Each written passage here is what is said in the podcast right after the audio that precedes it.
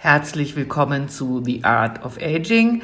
Mein Name ist Marina Jagemann und ich berichte als Journalistin regelmäßig zu den Themen Beauty, ästhetische Medizin und Gesundheit hier äh, in meinem Podcast und im gleichnamigen Online-Magazin marinajagemann.com. Wenn es um das Thema Anti-Aging, Better-Aging oder Well-Aging, wie auch immer man das nennen mag, geht, fällt immer häufiger das Wort Stammzellen. Doch was genau sind Stammzellen eigentlich? Was können sie und was leisten sie ähm, in, in Beauty-Produkten? Darüber spreche ich mit dem äh, international bekannten Schweizer Dermatologen Dr. Philipp Levy. Ähm, er lebt in, am Genfer See und wir haben das Gespräch auf Englisch geführt. Hello and welcome to our podcast interview. Dear Dr. Levy, I'm happy that you took the time to do our interview and I hope you are fine and yeah, and happy too. uh, I'm delighted. I, I this is uh, I thank you for the opportunity of sharing what is uh, definitely a passion for me. And I know that it interests everybody more and more, and younger and younger, and male and female. So uh, it's definitely something we need to help explain to people how this all works. Absolutely. So let's start with a question What makes the skin age? Okay, that's a that is a fundamental question. Thank you. The Cleveland Clinic uses a, very simple definition. They say, "What are the visible signs of aging skin?" And basically, skin gets rough, skin skin gets thinner, it loses its elasticity, it gets wrinkled, and its fragility increases. And so, if you want to create anti-aging, anti-aging products, uh, topical ones, cosmeceuticals that work, they have to reverse those elements. Um, so I just wanted to, that was just to set the stage. Yeah, and when it comes to anti aging, uh, the word stem cells is used more and more often. But uh, can you explain what exactly are stem cells? Absolutely. And what do they do in terms of reju rejuvenation? Okay, well, that is a fundamental question because the stem cells are basically the fundamental mother cells of everything in our body. So mm-hmm. let me bring this down to a very clear aspect. First of all, I just want to say a sentence. You may not remember how your skin was 20 years ago, but your stem cells certainly do. They do. They do. And stem cells are, are time machines. So let me, stem cells are the mother to understand what, where the stem cells are going to be used in, in all elements of medicine. So what are we talking about? The stem cell is the mother cell, the source of all the cells in any specific organ. They are responsible for both creating the organ, like creating the skin, and then renewing it all through your lifetime and not only the cells of your skin, but then what your cells manufacture. That means for healthy, young, vibrant skin cells, you need healthy, vibrant skin stem cells. Yeah. Okay. Yeah, they are discovered in 2009. Is is that right? Yeah, well, I, this is where what was discovered in 2009 were the dermal stem cells. Mm-hmm. And what I wanted to say was people have to understand that skin is not just one layer. It's two very distinct entities. They're two different layers. The outer layer is called the epidermis. The one below it is called the dermis. And their purpose and what they do are completely different. So if you renew your epidermis, you're not renewing your dermis if you're renewing your dermis, you're not renewing your epidermis. So, what are the individual characteristics of each of these layers? Well, it's very simple. The epidermis is the outside. So, its goal is to protect us from the outside, that our skin should be soft and radiant.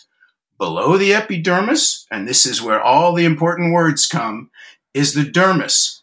What is the dermis's role? It's the anti wrinkle layer. Mm-hmm. density, firmness, elasticity layer. Why? Because it's in the dermis, not the epidermis, but in the dermis that are the fibroblasts, which are the mega factories that produce, these are the magical words, collagen, elastin, hyaluronic acid.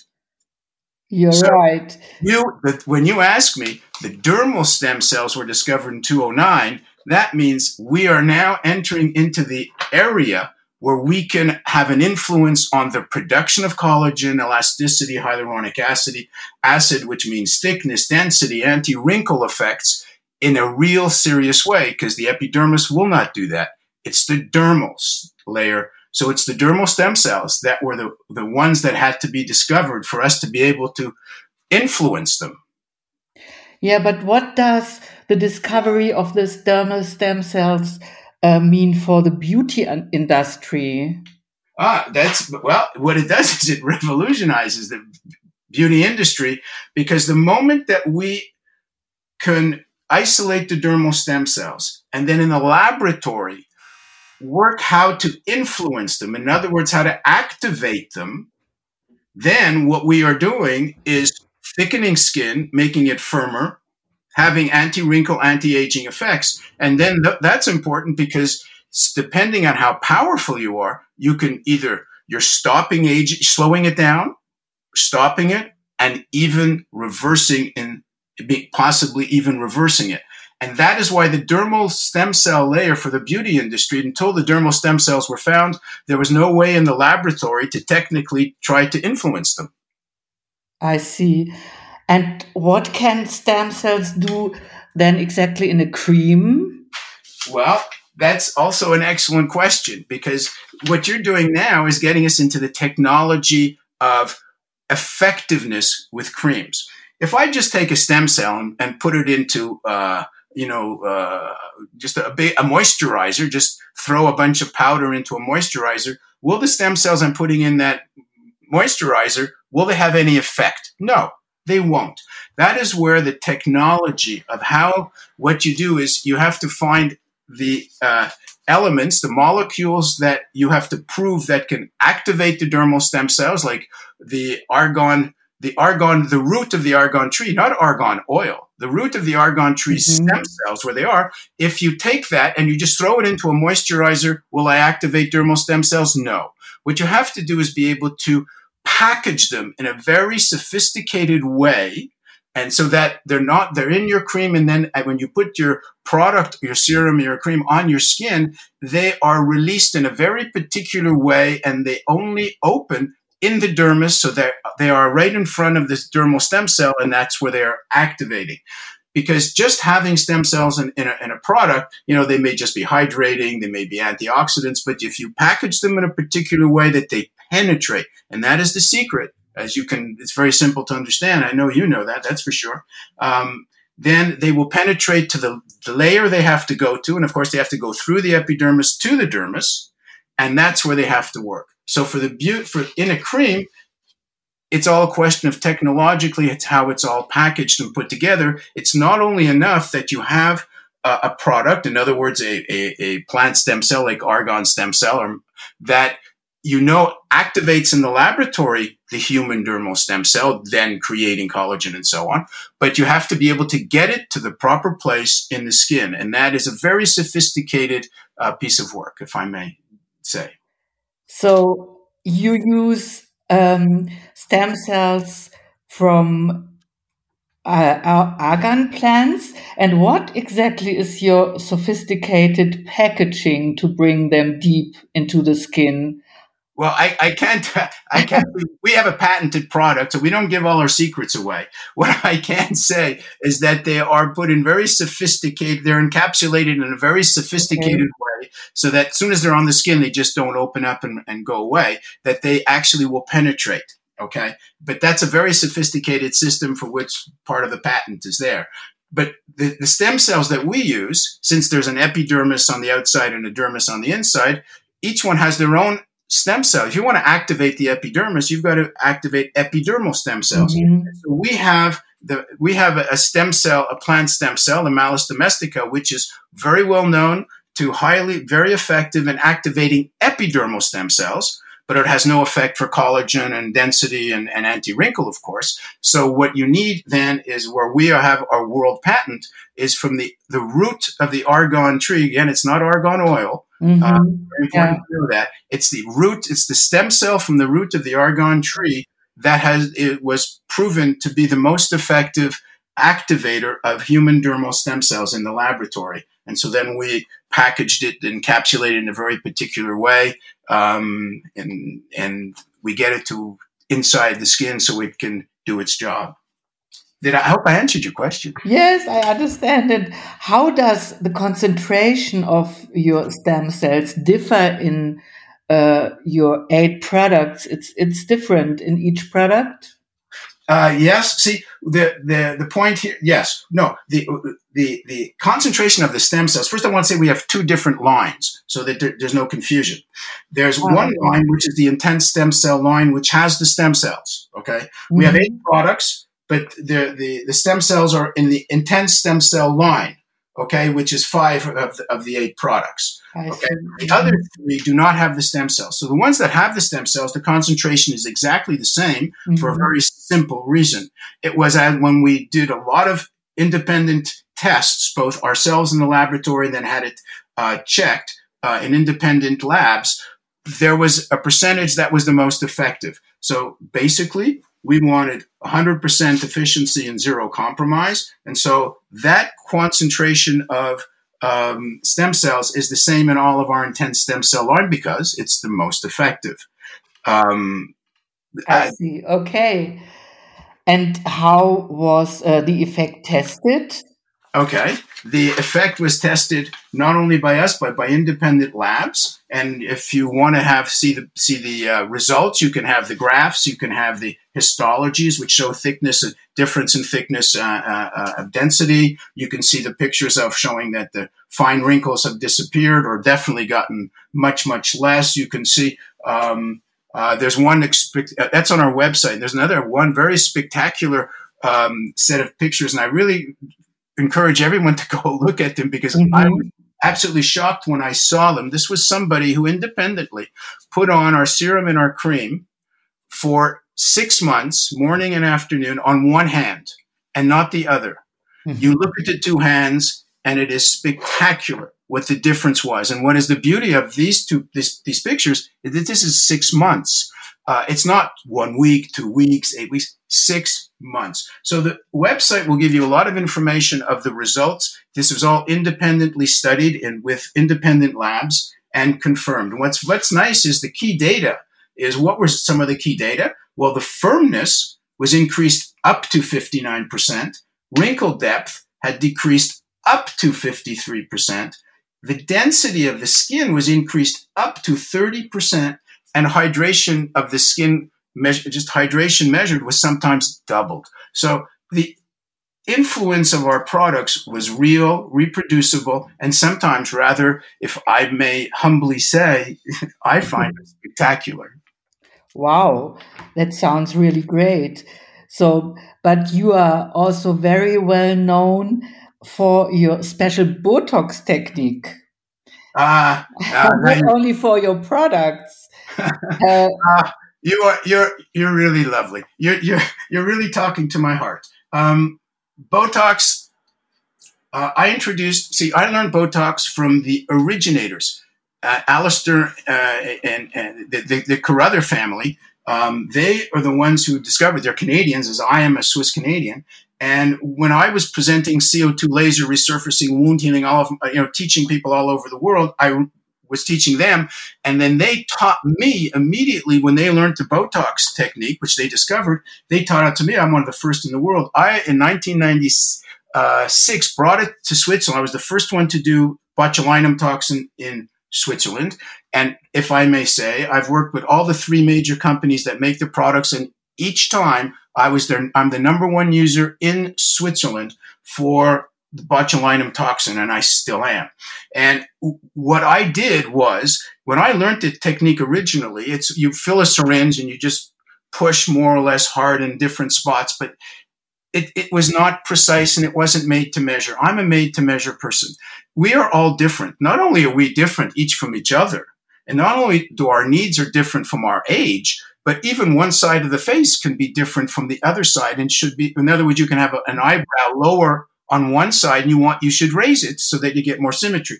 So what I developed in, in uh, 1998, which is a long time ago, is I, I wanted a precise technique. And so what I have are hand filled every day in my office. I have an individual, a, a nurse. She hand fills all the syringes of the day with precise amounts. And there's eight different doses in each, each syringe can have a different dose. Mm-hmm. And each syringe is injected once. In other words, if I want to put in half a unit, one unit, three units, that's all that's in the syringe. I empty it and I take another syringe. And so it's called real made to measure. So I customize my treatment. It's precise dosages.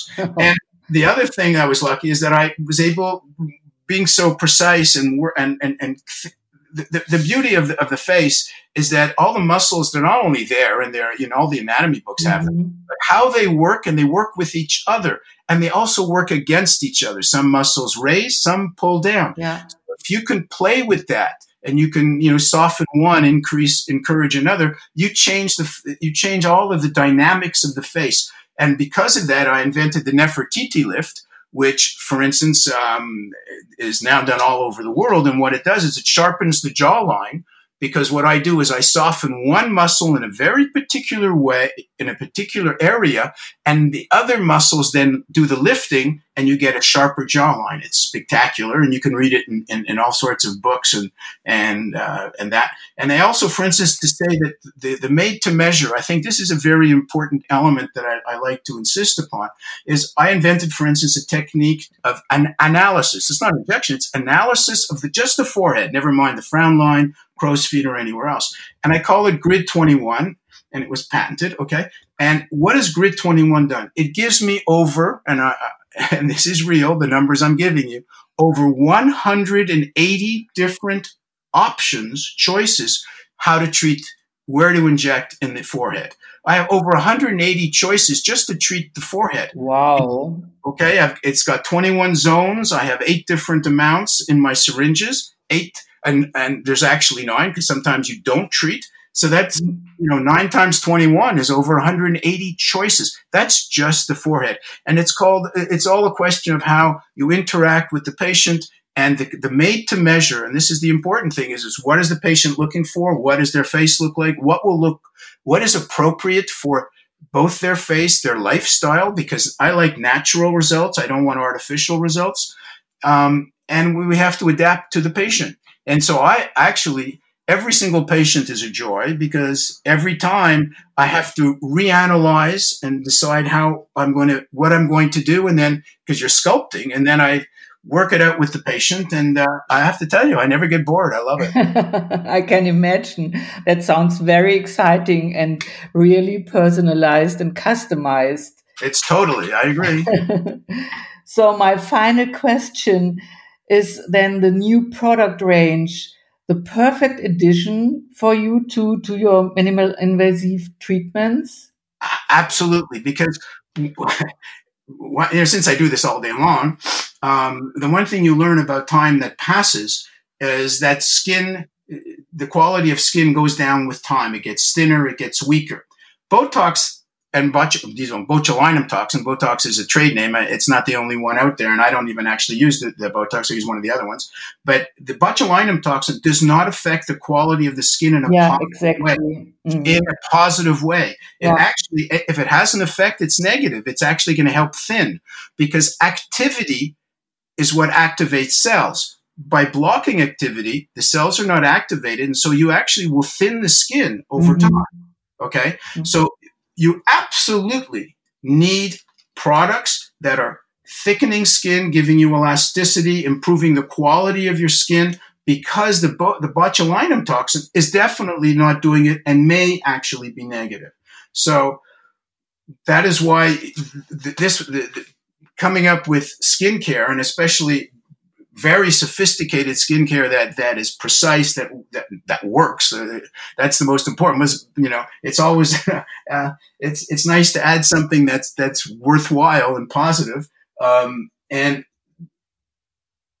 yeah that makes sense. necessary because the botulinum toxin alone skin over time will actually decrease its quality.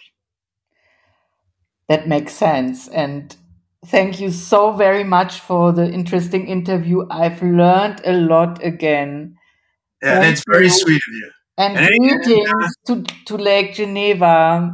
Thank you, You can come by anytime. It'd be a pleasure to to uh, have you visit my office and uh, that we have a longer conversation, especially in person. that would be a pleasure. Thank you so much. Thank you. Bye bye.